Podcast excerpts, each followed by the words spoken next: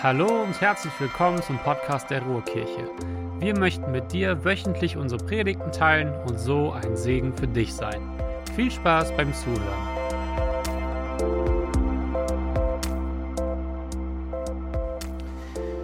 Einen wunderschönen guten Morgen und wem ich es noch nicht gewünscht habe, ich wünsche euch noch ein glückliches, gesundes und vor allem rundum gesegnetes neues Jahr 2023. Ein neues Jahr ist da.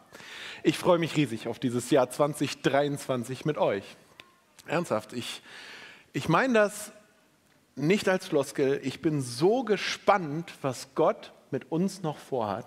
Ich bin so gespannt, was Gott dieses Jahr tun wird, womit er uns dieses Jahr überraschen wird. Ist irgendjemand hier, der auch noch gespannt ist, was Gott tun wird? Ich bin wirklich, ich, ich freue mich. Ich freue mich so, weil dieses Jahr 2023, ihr Lieben, es warten viele spannende Dinge auf euch, auf uns. Ähm, hier in Wetter, aber auch in Ennepetal. Ihr Lieben, in wenigen Tagen starten wir in Ennepetal mit unseren ersten Familiengruppen, mit unseren ersten monatlichen äh, stattfindenden Herzschlagabend. Es geht los in Ennepetal. Ich freue mich so riesig und ich bin so gespannt, was am Ende des Jahres, worauf wir zurückschauen, was Gott gemacht hat. 2023, das wird gut. Aber heute starten wir in eine neue Predigtreihe. Christina hat sich schon ein bisschen eingeleitet. Vielleicht kennst du dieses Gefühl. Video ab.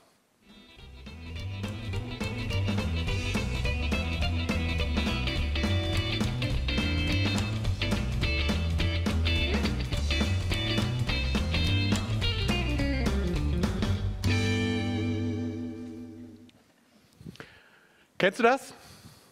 Kennst du dieses Gefühl, dass du die ganze Zeit am Rennen bist? Du bist die ganze Zeit in Action. Du hast ein Ziel vor Augen, aber du, du erreichst dieses Ziel. Irgendwie kommst du nicht ans Ziel. Du hast Wünsche, du hast Sehnsüchte, du hast Ziele für dich, für deine Familie, für dein Leben. Und du denkst so, oh, wenn ich das erreiche, wenn ich das nur hätte. Und du rennst und rennst um diese Dinge was immer auch das bei dir ist, was du dir wünschst und was du als Ziel hast. Dieses Jahr 2023, da werde ich es bekommen, da werde ich es erreichen. Aber dann merkst du plötzlich so, ah, irgendwie scheint es immer noch nicht zu reichen. Und du, du, du, du läufst schneller, du musst noch mehr und noch weiter und noch besser werden. Und du rennst und rennst und rennst und rennst. Kennst du dieses Gefühl, die ganze Zeit nur am Rennen zu sein, Dingen hinterher zu rennen? Natürlich wünschen wir uns, die Anerkennung zu bekommen, die wir verdienen. Und jeder von uns möchte auch Sicherheiten in seinem Leben schaffen, oder? Wir, wir wollen das Beste aus unserem Leben rausholen. Natürlich geben wir uns Mühe, ein erfülltes, glückliches Leben zu leben. Aber dann ist plötzlich das Jahr vorbei und du merkst so, oh, irgendwie bin ich noch nicht angekommen, aber ich bin total müde, total erschöpft und du wünschst dir Ruhe. Doch das neue Jahr, es ruft schon wieder. Lauf! Und du fängst wieder an zu laufen. In dieser Predigtreihe soll es um Dinge gehen, denen wir nachjagen. Manchmal fälschlicherweise, weil wir glauben, bei ihnen Glück zu finden, Erfüllung und Bestätigung aber all das ist irgendwie dann nur flüchtig. Der Titel der Predigtreihe lautet Raus aus dem Hamsterrad. Und es gibt eine tolle Geschichte in der Bibel, eine tolle Geschichte mit Jesus, die gut deutlich macht, was das bedeutet, in einem Hamsterrad zu leben. Ich möchte sie euch vorlesen und ich lese aus dem Lukasevangelium Kapitel 10 ab Vers 38. Auf ihrem Weg nach Jerusalem kamen Jesus und die Jünger auch in ein Dorf, in dem eine Frau mit Namen Martha sie in ihr Haus einlud. Ihre Schwester Maria saß Jesus zu Füßen und hörte ihm aufmerksam zu.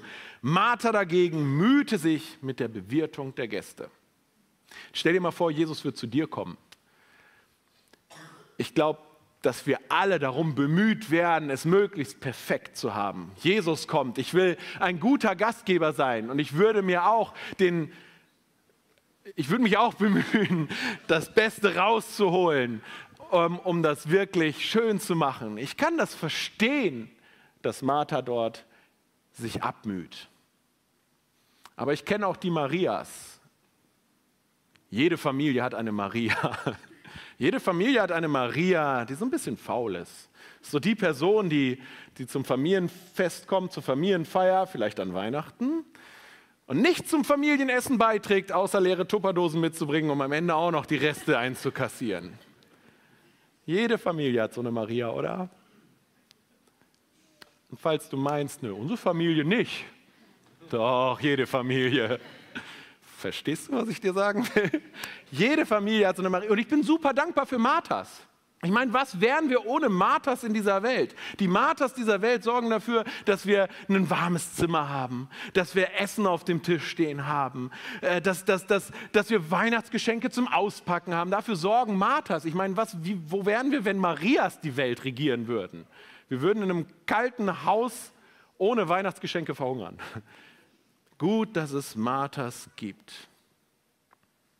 Martha bemühte sich und jetzt geht sie zu Jesus. Martha kam zu Jesus und sagte, Herr, ist es nicht ungerecht, dass meine Schwester hier sitzt, während ich die ganze Arbeit tue? Sag ihr, sie soll kommen und mir helfen. Und wie gesagt, ich verstehe Martha auch da. Doch jetzt sagt Jesus etwas und ich wünsche mir, dass du genau hinhörst, was er sagt. Denn im ersten Moment erscheint das vielleicht als nicht besonders liebevoll. Und doch steckt in dieser Aussage so viel Liebe, die du auch empfangen darfst. Und ich hoffe, dass das deutlich wird in den nächsten Wochen in der Predigtreihe. Doch der Herr sagte zu ihr, meine liebe Martha, du sorgst dich um so viele Kleinigkeiten. Im Grunde ist doch nur eines wirklich wichtig.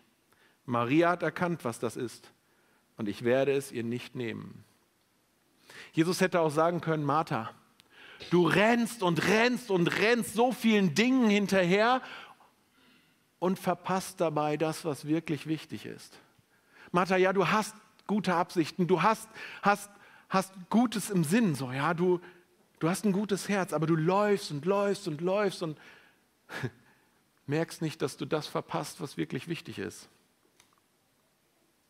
Und es ist nicht so, dass Jesus hier sagt, Martha, das, was du tust, das ist falsch. Das, was du tust, ist schlecht. Jesus sagt dir nicht, dass sie etwas Falsches, etwas Schlechtes tut. Er sagt dir nur bei all dem, was du tust. Rennst du und rennst und verpasst das, was wirklich wichtig ist. Mit dem Beginn des neuen Jahres möchte ich dich deshalb ermutigen, lass dich von Jesus einladen, aus deinem Hamsterrad rauszukommen. Komm aus dem Hamsterrad raus. Und um in das Thema einzusteigen, worüber ich heute sprechen möchte, möchte ich dich nochmal bitten, dass du versuchst, dir was vorzustellen. Wenn es dir hilft, mach die Augen zu, keine Sorge, ich habe deinen Sitznachbarn nicht instruiert, dir irgendwas ins Gesicht zu malen. Man kann aber sich vielleicht besser vorstellen, was ich jetzt sage. Stell dir vor, jeder mag dich. Jeder findet dich toll. Egal, was du tust, die Leute finden das großartig. Sie bewundern dich. Oh, wie fühlt sich das an? Fühlt sich das gut an? Ja, oder? Ich meine, wir, wir mögen es doch, wenn man uns mag. Wir wollen gemocht sein. Wie fühlt sich das für dich an? Gut, oder?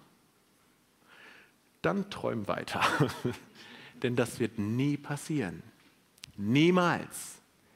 Niemals nicht wird das passieren, dass jeder dich mag. Natürlich mögen dich Leute. Es mag dich jemand, es mögen dich wahrscheinlich sogar viele, aber es wird niemals passieren, egal was du tust, dass du jedem gefällst.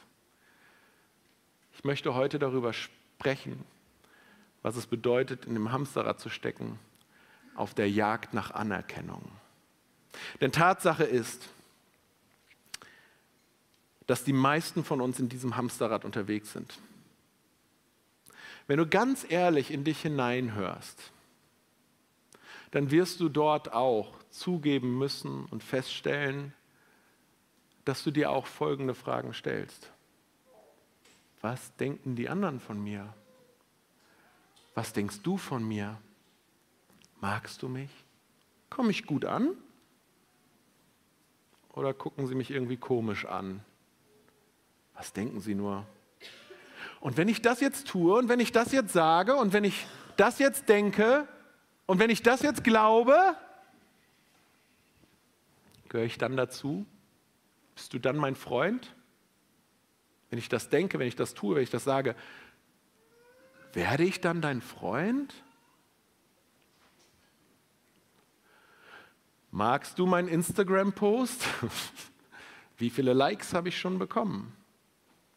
Ich meine, okay, lass uns mal ehrlich sein. Gib mir ein Handzeichen. Wie viele von euch, wer von euch gehört zu den Menschen, die eventuell ein klein wenig zu viel darüber nachdenken, was andere über dich denken? Gib mir mal ein Handzeichen. Wer könnte dazugehören? Ja.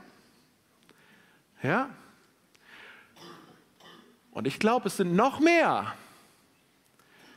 Und falls du das für dich noch nicht erkannt hast, möchte ich dir helfen, weil es gibt drei ganz entscheidende Symptome, mit denen du zu kämpfen hast, wenn du auf der Jagd nach Anerkennung bist, wenn du in diesem Hamsterrad drin steckst.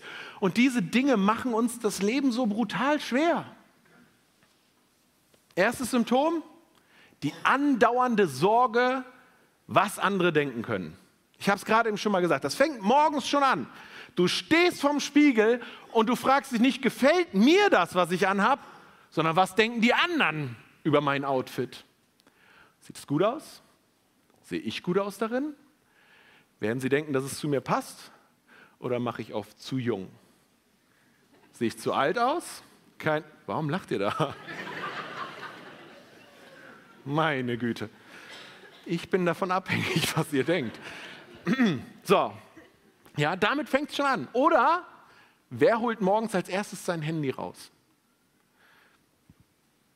Und viele checken erstmal, was habe ich denn für Likes bekommen zu dem Foto, was ich gestern gepostet habe.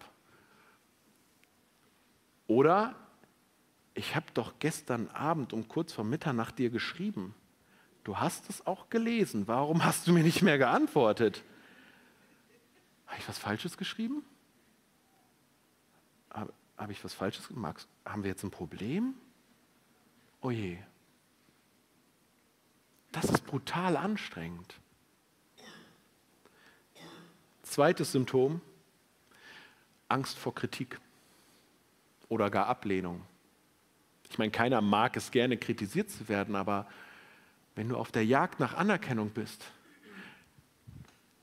und du irgendwas machst und es kommt jemand zu dir und stellt nur eine Frage, warum stellst du jetzt eine Frage?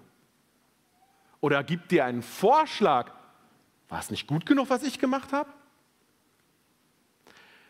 100 Menschen können dir sagen, das hast du ganz toll gemacht, aber kommt eine Person an und sagt, mm, mm, das lässt dich innerlich auseinanderbrechen. Und deine Reaktion nur ist nur, ich muss noch schneller laufen. Ich muss noch schneller rennen. Drittes Symptom, nicht Nein sagen können. Ich muss es schließlich allen recht machen. Weil es dir so wichtig ist, was andere von dir denken, fällt es auch unheimlich schwer, Nein zu sagen. Ich will ja die Gefühle der anderen nicht verletzen. Ich will Konflikt auf jeden Fall vermeiden. Also tue ich alles, um mein Umfeld glücklich zu machen. Und das Hamsterrad dreht sich weiter.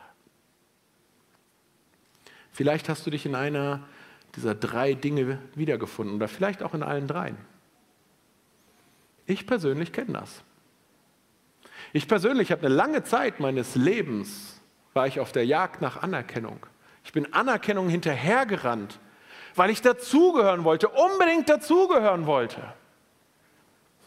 Und auch wenn ich heute manches besser gelernt habe, sind es immer wieder Dinge, die mich triggern. Wo ich merke, so, okay, da, vorsichtig, das Symptom ist wieder da. Und versteht mich nicht falsch, Anerkennung grundsätzlich ist ja ein Grundbedürfnis, was wir haben. Jeder von uns braucht Anerkennung, jeder von uns wünscht sich Anerkennung. Wir brauchen das, dass Menschen uns zeigen, dass wir gemocht sind. Wir brauchen Wertschätzung. Wir brauchen es zu wissen, dass Menschen gerne mit uns zusammen sind. Wovon ich aber spreche, ist ein anderes Problem. Und das lautet, für die Anerkennung von Menschen zu leben, hält uns ganz oft davon ab, Gottes Bestimmung für unser Leben zu leben. Für die Anerkennung von Menschen zu leben, hält dich von Gottes Bestimmung für dein Leben ab. Ich meine, wir suchen nach Glück, wir suchen nach Erfüllung, wir suchen nach Sinn des Lebens. Wir wünschen uns mehr Freude, wir wünschen uns Frieden, wir fragen nach Orientierung, wir fragen nach Halt, wir fragen nach Perspektive und ja, wir brauchen Annahme, Anerkennung, Wertschätzung, Liebe. Wie schnell vergessen wir, was Gottes Gedanken über uns sind, was Gott über uns denkt, was seine Absicht für dein und mein Leben ist. Der schnellste Weg, das zu vergessen, ist davon kontrolliert zu werden, was andere Menschen von uns denken. Wir gehen lieber zu anderen Menschen und fragen sie, hey, bin ich richtig so? Bin ich wertvoll? Lebe ich richtig so? Werde ich so glücklich? Was macht mein Leben sinnvoll? Was muss ich glauben, denken, sagen? Und ich möchte sagen, du wirst es nie allen recht machen.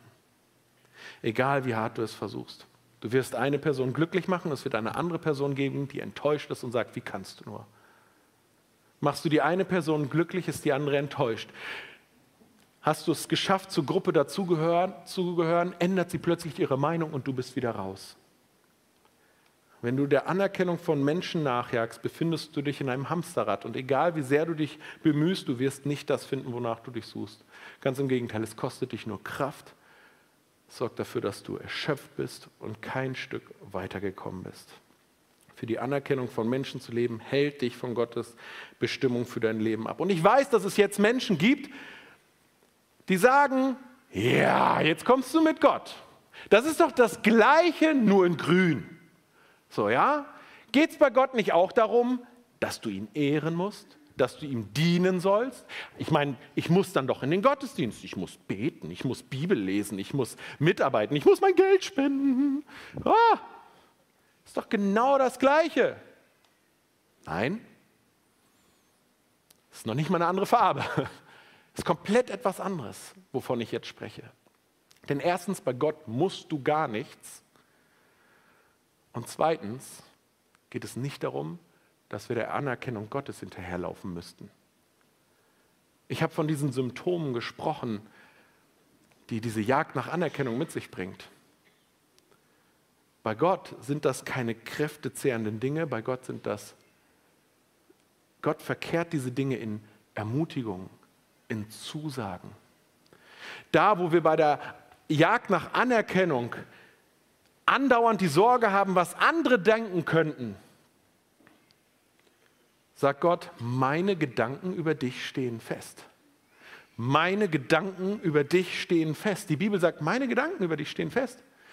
Ich habe Gedanken des Friedens über dich. Ich will, dass du Zukunft und Hoffnung hast.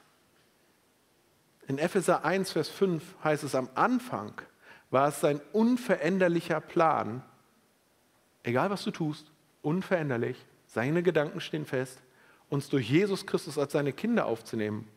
Und an diesem Beschluss hatte er viel Freude. Du musst dafür nichts tun. Seine Gedanken über dich stehen fest. 1. Johannes 3, Vers 1. Seht doch, wie sehr uns der Vater geliebt hat. Seine Liebe ist so groß, dass er uns seine Kinder nennt. Und wir sind es wirklich. Jesus hat mal gesagt, wenn wir Menschen, wenn ihr Menschen, die ihr schon so manche Macke habt und nicht perfekt seid, wenn ihr es doch sogar schafft und wollt, euren Kindern Gutes zu tun, wie viel mehr wird dann euer Vater im Himmel euch Gutes tun? Gott denkt gut von dir. Gott liebt dich. Punkt. Er will dein Bestes. Punkt. Du bist sein Kind. Die andere Sache auf der Jagd nach Anerkennung ist, dass du Angst davor hast, Fehler zu machen, zu scheitern.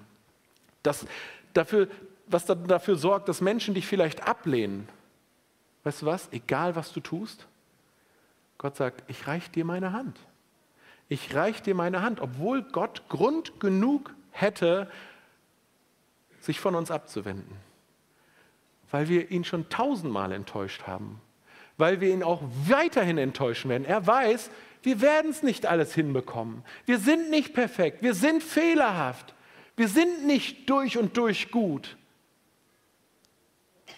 Aber das, anders als bei Menschen, führt bei Gott nicht dazu, dass er sich von uns abwendet. Im Gegenteil. Wenn wir Fehler machen, wenn wir das Gefühl haben, wir sind gescheitert, ist er derjenige, der uns nachläuft, der uns mit offenen Armen entgegenkommt und sagt, komm her, der uns die Hand reicht, um uns wieder aufzuhelfen, komm, steh auf. Meine Gedanken für dich sind was anderes. Meine Bestimmung für dein Leben ist was anderes. Wir fangen jeden Tag, wenn es sein muss, neu an und versuchen es wieder. Jesus hat uns das gezeigt. Er hat es, er hat es uns gezeigt. Als Petrus zu sinken verdrohte, hat er nicht gesagt, Kleingläubiger. Das hat er gesagt, aber er war trotzdem da und hat gesagt, komm hoch. Weil er wollte, du wirst es noch lernen. Ich bleib da, ich helfe dir rauf. Wir fangen nochmal von vorne an. Er hat es gezeigt, indem da, wo Menschen, andere Menschen ausgestoßen haben, er lehnte die Menschen, die andere ausgestoßen haben, um die sie einen großen Bogen gemacht haben, er lehnte sie nicht ab, nein, im Gegenteil, er suchte gerade deren Nähe, um zu zeigen, nee, nee, du bist wertvoll, meine Gedanken über dich stehen fest.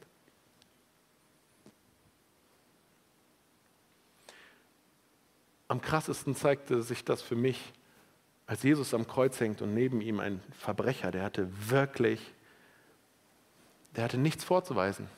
Aber auch dem erwies Jesus seine Liebe. In Römer 8, 38 heißt es, nichts kann uns von der Liebe Gottes trennen. Keine Panik, dass du da irgendwie Angst haben müsstest, Fehler zu machen. Und dann ist da ja noch der dritte Kampf im Leben um Anerkennung. Du versuchst alle glücklich zu machen. Für Gott musst du nichts machen. Du kannst gar nichts tun. Du darfst einfach empfangen. Du darfst einfach empfangen.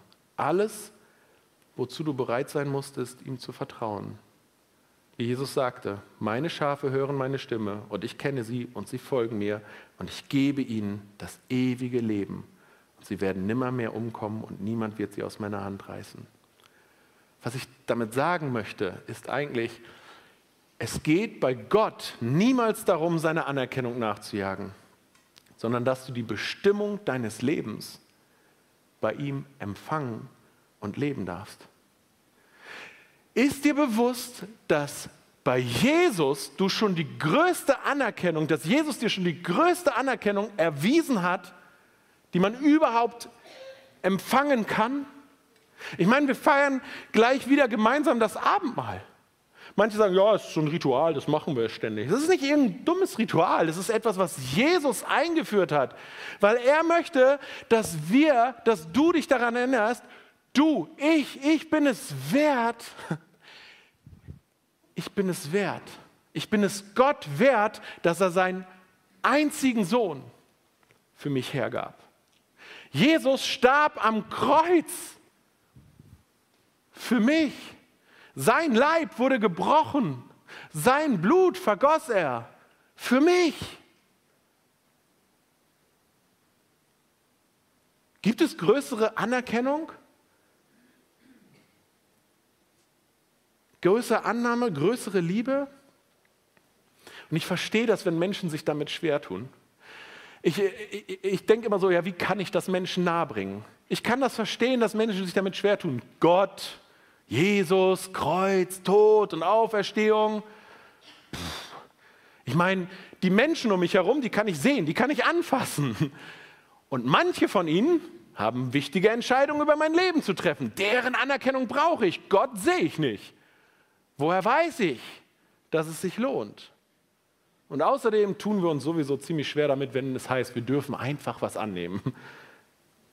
Doch was ist, und anders kann ich nicht sagen, was ist, wenn es der einzige Weg ist?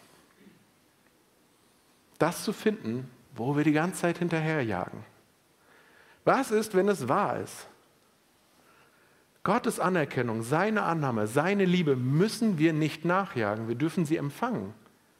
Wir dürfen mit ihr leben, weil Jesus für das Unperfekte, für das Unheilige gestorben ist. Weil Jesus schon all das getan hat, was notwendig ist und was wir niemals tun könnten. Ich kann nichts mehr tun. Ich muss nichts mehr tun. Du kannst, du könntest nicht nichts tun, damit Jesus dich heute mehr oder weniger liebt. Wenn dein Leben von der Jagd nach Anerkennung geprägt ist, sagt Gott dir heute, das ist nicht das Leben, für das mein Sohn am Kreuz starb. Jesus selbst hat es doch gesagt. Im Grunde ist nur eines wirklich wichtig. Und Maria hat es erkannt, was das ist. Es gibt etwas, zu dem wir bestimmt sind, zu dem wir geschaffen sind. Du bist bestimmt, in der Gegenwart Gottes zu leben. Du bist bestimmt, sein Kind zu sein und du bist es. Du bist bestimmt Teil seiner Familie zu sein. Wir als Kirche sind seine Familie. Wir sind sein Haus, wir sind seine Braut, wir sind seine Schafherde, wir sind seine Festversammlung. Es ist nichts, dem wir nachjagen müssen, sondern es ist etwas, das bereit liegt und das wir empfangen dürfen, entdecken dürfen.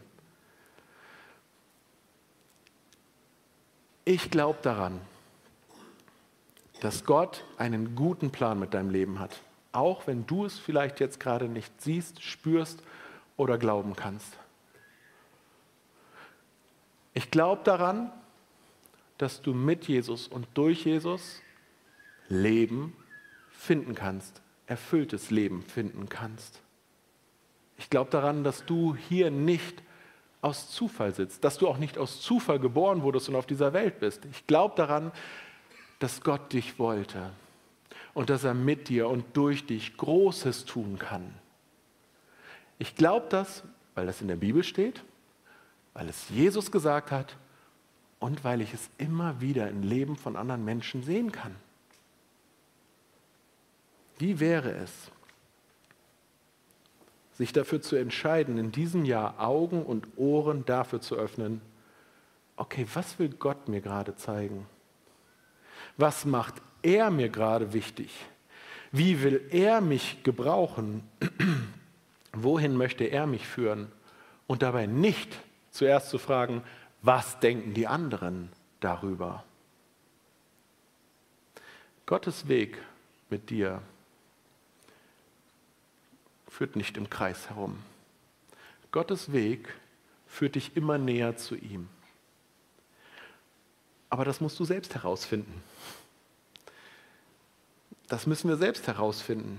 Und das verlangt Mut, weil es jeden Tag von uns verlangt, eine Entscheidung zu treffen, raus aus unserem Hamsterrad zu treten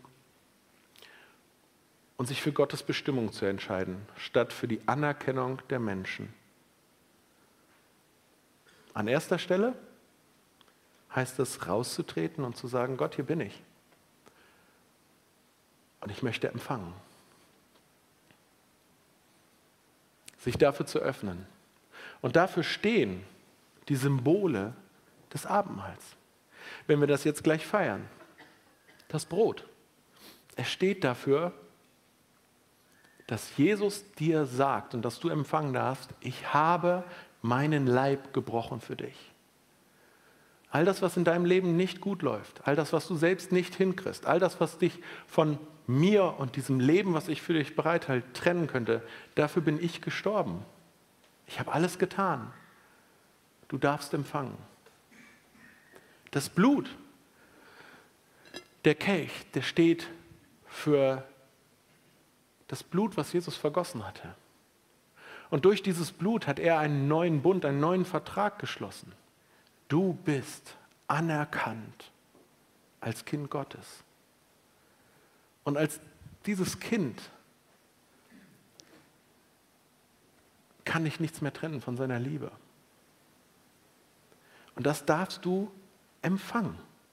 Und darin darfst du und damit darfst du leben.